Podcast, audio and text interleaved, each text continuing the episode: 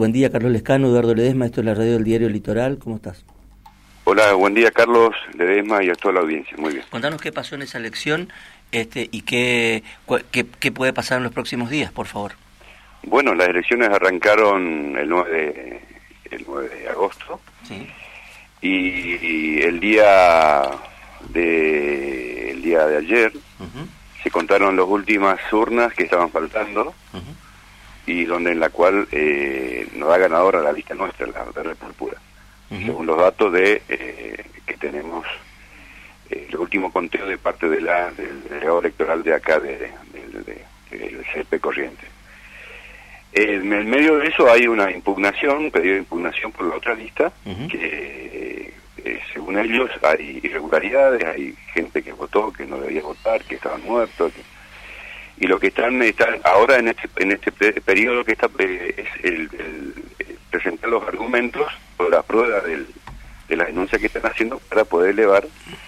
a la Junta, seguramente de acá, el delegado electoral acá, elevará esta situación a la Junta Electoral Nacional para resolver eh, si esa es, es correcto eso, si le dan lugar o la otra la otra posibilidad es que se haga una complementaria, que se vote nuevamente dos, dos urnas que están en, cuestionadas. Mm. ¿Qué crees que va a pasar? ¿Tienen, qué, qué, es lo que ves vos de esa denuncia? No, yo creo que, a ver, en esto, esto no es nuevo, ha ocurrido siempre, lamentablemente, y creo que acá lo que no se acepta es la, derrota, digamos, no la, victoria nuestra. Nosotros ganamos en esas dos urnas más de 200 votos, en la cual en esa localidad ellos cuestionan que hay dos o tres eh, afiliados que eh, votaron y que no, que no, que, están fallecidos. Y yo creo que está claro esto, no, no, no, no, no, no aceptan, están buscando eh, cualquier pelo en la leche y esto es lo que nosotros vemos es que lo último que puede pasar es que se gane por por cuatro votos. Hoy, así como están las elecciones, cayendo esas dos urnas, ganó por cuatro votos a la lista opositora a los compañeros. Así que de alguna manera,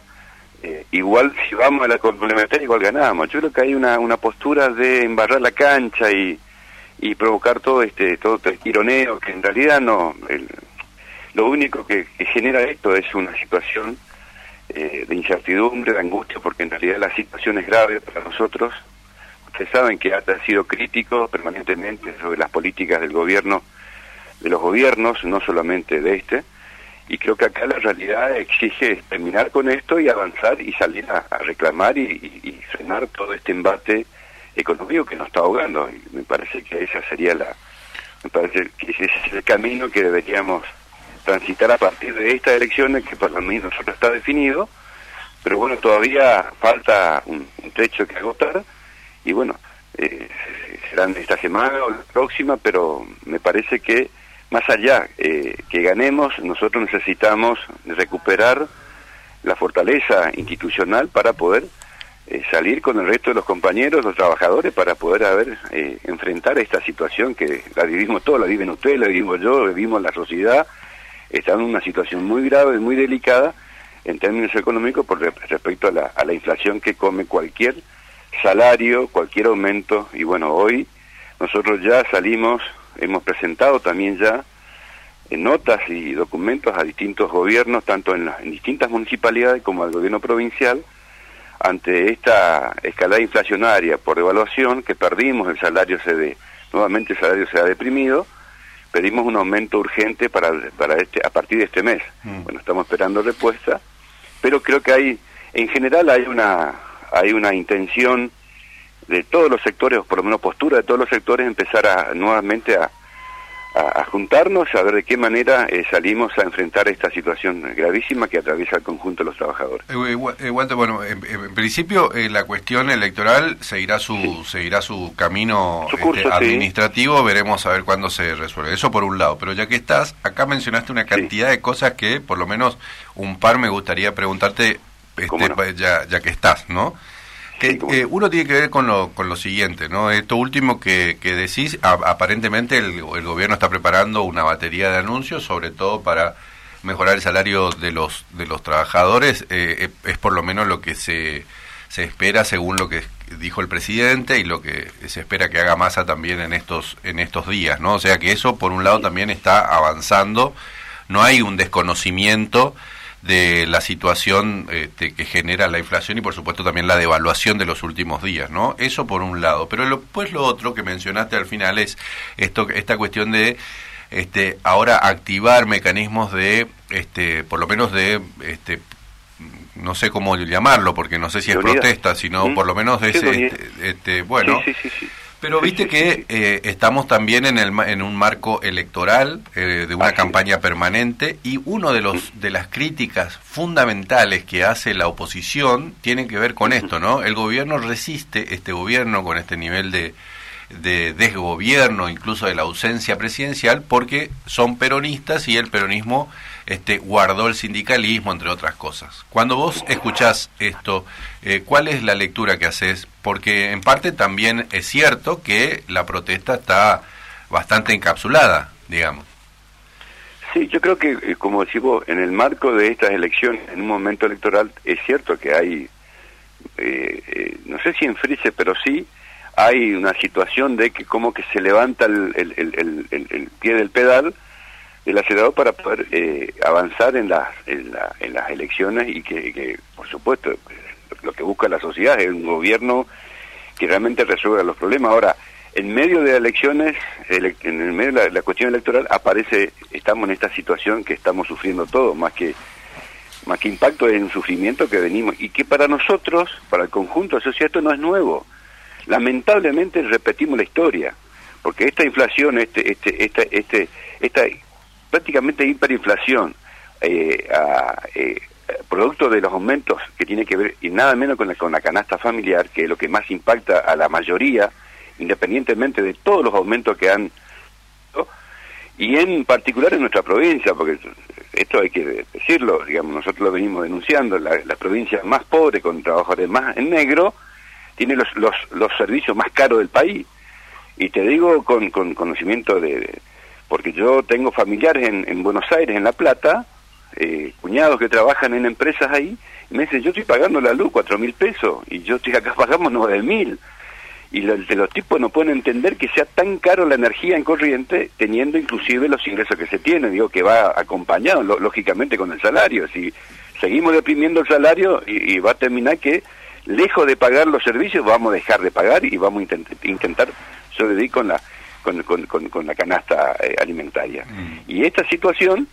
es lo que nos parece que deberíamos empezar a trabajar urgentemente porque ya nos sacaron ventaja. Las empresas que forman los precios en este país, que muchos sabemos quiénes son, que tienen nombre y apellido, que siempre impusieron este, este modelo de, de, presión sobre los gobiernos y, y, especialmente populares, han hecho esto y lo hemos vivido con distintos presidentes, con distintos gobiernos, y no es nuevo. Ahora, Sí creo que acá, ante ese escenario, nos parece que es urgente separar cosas. Y bueno, la, la, que decías claramente vos, la cuestión electoral se va a definir en una semana o dos, pero mientras tanto hay que, hay que salir a, a, ver de qué manera eh, presionamos y exigimos a nuestros gobiernos, a los responsables políticos de la administración del Estado, empezar a dar respuestas. No se puede, no, no, no puede. A ver, acá el gobernador, si mal lo escuché, dijo que está viendo la posibilidad de que se eh, de un aumento, un incremento salarial a partir del mes que viene, cuando acá ya nosotros arrancamos perdiendo este mes de agosto, ya el, el, el, el impacto del, del, del, aumento en nuestro bolsillo fue, fue, letal. En todos los trabajadores, digo en general, no solamente, que lógicamente no es lo mismo un salario de una familia que esté sobre los un monto de 300, 400 mil pesos, que es un salario que la mayoría acá en Corriente hay un 50% de los empleados estatales, y la cual nosotros una parte representamos, están por debajo de la, de la, indigencia, ya no. La indigencia estaba en 90 mil pesos. Nosotros tenemos compañeros en el Estado que hemos presentado a distintos ministros ya en estos días, esto de, la, de, que gestione un aumento de, urgencia, están en, en, ingresos de, que nos superan los 50, 60 mil pesos. Y eso es público conocimiento porque hemos estado con muchos compañeros en la calle exigiendo a los gobiernos, exigiendo a las autoridades de distinta cartera ministerial para que gestione ante el Ejecutivo un incremento. Y lo otro grave, lo otro grave que está pasando acá es que eh, la, la, precarización, digamos, cada vez avanza más el trabajo informal, no registrado, y eso tiene un impacto no solamente para el trabajador que vive de ese de ese, de ese laburo, sino que también impacta negativamente en las otras en las otras instituciones, en la, otros servicios, digo como el caso del IPS, la obra social. Todos los, los monotributistas que están convirtiendo a los trabajadores que ingresaron estos últimos años, lo convierten en monotributo y ese compañero tiene que buscar, ya no depende, no no puede usar la, la obra social del Estado y no puede y no aporta al IPS que también se está desfinanciando. Hay un 35-40% de trabajadores no registrados en la administración pública, tanto provincial como municipal, que el salario que paga el Estado con recursos propios, resulta que no pueden, de ese dinero no pueden sostener nuestra caja y la obra social. Eso es lo que le habíamos dicho a varios ministros, pero escúchame, ustedes se quejan que, que la, la, la, la, escasez de los recursos, que no pueden, podemos avanzar en un, en un salario ideal, pero resulta cuando el, el, el, el Estado paga a, ese trabajador un salario que sale de ese fondo, resulta que permitimos que aporten a otra caja, a la caja nacional, por ejemplo, los monotributistas aportan al Sistema Nacional de Jubilación, por la cual se van a jubilar con el 52% del salario. Mm. Ojo, esto también lo dijimos a los ahora, compañeros. Ahora, Walter, esto eh, eh, claramente ahí también de nuevo mencionaste una cantidad de, asuntos, y, pero este, quería preguntarte esto otro, porque todas estas cuestiones que estás eh, hablando vos están en discusión. Por lo menos el debate político en la Argentina este, ha experimentado ya un giro hacia la derecha y si gana mi ley, este, todas estas cuestiones van a estar van a, van a van a por lo menos no sé si empeorar pero van a cambiar drásticamente. Pero más allá de eso digamos que va a ser no vamos a gastar a cuenta digamos vamos a hablar cuando suceda si es que sucede. Lo que me interesa preguntarte es si ustedes digamos en tanto gremialistas están viendo también lo que muchos analistas están mirando y están viendo que eh, incluso los trabajadores pierden la referencia gremial porque hay como un cambio de época y este, buscan eh, otros, eh, otras formas de relacionarse con, con, los empleadores o incluso buscan eh, alternativas donde son sus propios dueños y que esto un poco desfinancia las cajas de los, de los gremios, pero además los, le, le saca afiliados, y por lo tanto le saca fuerza a la fuerza que tenía en otra época un gremio en la Argentina. Esta problemática, ustedes puertas adentro, ¿hacen alguna mirada? ¿Tienen alguna alguna proyección? ¿Están haciendo alguna autocrítica? Digo, más allá de lo que pasa, que todos sabemos lo que pasa, pero digo, la, la, vida institucional gremial este, de cara a lo que viene y, que no parece ser promisorio, digamos. Está cerca, cada vez más cerca, digo, ¿no? Mm. No, en realidad, eh, vos sabés que en esto eh, siempre los mandatarios, sean de lo nuestro o, los adversarios, siempre eh, le cuesta entender y las representaciones sindicales son una herramienta que tienen los trabajadores para defenderse en, situaciones no solamente salarial, sino laboral. Y esto es, es una, una, situación que se vino agravando porque la precarización es un modo en el cual los compañeros, los trabajadores no se pueden afiliar al estar en negro. Eso por un lado. Y lo otro, es cierto que habemos también del lado nuestro eh, dirigentes sindicales que siempre hicieron plancha, ¿no? porque yo he dicho muchas veces, las veces que salimos a cuestionar situación económica donde nos atraviesa a todos, porque el problema no es solamente el trabajador estatal, el estatal por ahí lo, lo que más se ve, pero acá el sector privado también tenemos una enorme cantidad de explotación y que muy poco se habla y muy poco se defiende eh, a esos trabajadores, por lo tanto, eh, a ver, es como que estamos cada vez en más debilidad porque hay también dirigentes que no no están a la altura de las de la, altura de las consecuencias y, y, y eso produce lógicamente también una mirada negativa de los trabajadores decir bueno pero dónde están los gremios los sindicatos los dirigentes en todo caso que no salen a cuestionar y pararse ante esta estas realidades que vivimos lo de ATRE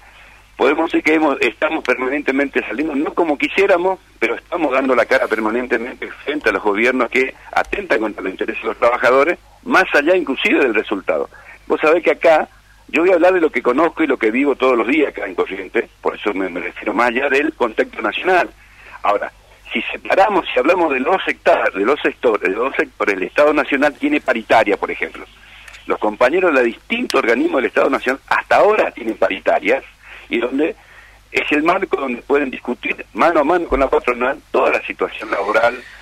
respecto a las políticas públicas, los salarios, las condiciones. Ahora, nosotros acá en Corrientes tenemos paritaria, tenemos convenio colectivo del 2011 y hasta el día de la fecha, este gobernador se ha sentado sobre la ley y no ha dado ninguna muestra de interés de convocar, por lo menos a ATE,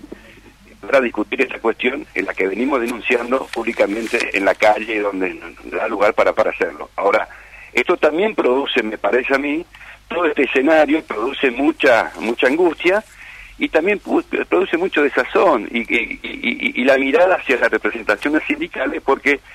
eh, es como que nos meten a todos en la bolsa, todos somos iguales, y digo que no, no todos somos iguales, todos no somos iguales, hay diferencia, hay trabajadores, trabajadoras, hay representaciones que salen, que están, lógicamente necesitamos una, una mayor fuerza para poder revertir esta situación. Por eso el llamado de ATE a través de la CTA de nuestra, nuestra central es llamado a todos los sectores, no solamente sindicales, para poder hacer una, una, una unidad eh, amplia, integral, plural, con todos los sectores para buscar objetivos comunes que tienen que ver con recuperar el salario, el, trabajo registrado, la actividad industrial, porque también somos conscientes que el Estado, el Estado así el Estado no genera plata, en todo caso necesita recursos para hacer funcionar los servicios que todos necesitamos. Acá, acá evidentemente, si en, este país, en esta provincia, no se promueve la actividad privada, la industria, como vemos en otras provincias, lógicamente estamos condenados a seguir dependiendo de una de los fondos nacionales. En el caso de la coparticipación, por ejemplo, eh, que es lo que vive la provincia, el 80% de los recursos que ingresa la provincia es coparticipado de la nación, y es una locura. Esto también muestra el, desinterés o la incapacidad o lo que no, no se, no, que no se debiera hacer de nuestro gobierno que tenemos una provincia eh, ubicada en un, en un lugar estratégico del, país, tenemos frontera, tenemos relación con otros países, resulta que la provincia que menos posibilidad industrial tenemos. Entonces, algo está pasando con nuestro gobierno que tienen otra mirada, otro interés y no generan esto que sabemos que la industria genera recursos, genera eh, ingresos eh, eh, de, dinero para, para poder, y, los estados a partir de eso empiezan a recuperar recursos para poder mejorar los servicios públicos que nosotros estamos obligados a, a, brindar, que son estos servicios esenciales, la salud, la educación, la seguridad y tantos otros servicios. Ahora, si no hay esa, esa actividad, si el gobierno sigue con esta postura que acá eh, el único fuerte, el, la actividad más fuerte es el Estado, y bueno, esta es la, condena social, vamos a estar todos prendidos siempre en las campañas políticas de algún candidato salvador, más allá de la, de la ideología y de la, de la, de la, del apego que tenga cada uno de, en distintos partidos, pero esa no es la solución, para nosotros no es porque está demostrado que esto no, no, no, no funciona más así. Por eso esta discusión que hacemos en ATE tiene que ver con todo, y, la, el, los, ingresos tienen que ver mucho, la actividad económica tiene que ver mucho con el desarrollo que tiene cada pueblo. Ahora, si en Corriente no logramos que nuestros funcionarios, nuestros referentes, nuestros candidatos a diputados, senadores, legisladores, eh, gobernadores, están en la otra, en la otra mirada, en el otro, en la otra cancha y estamos jodidos, digamos, no tenemos destino en Corriente eh, lamentablemente yo vivo acá, quiero morir acá, tengo mis hijos acá, tengo mi nieto acá, y la verdad que lo que veo para ellos es, la verdad que es un destino sin, sin salida. Gracias Walter por estos minutos. Gracias a usted y un fuerte abrazo. Un abrazo. Walter Zamudio, eh, contándonos un poco la posición de ATE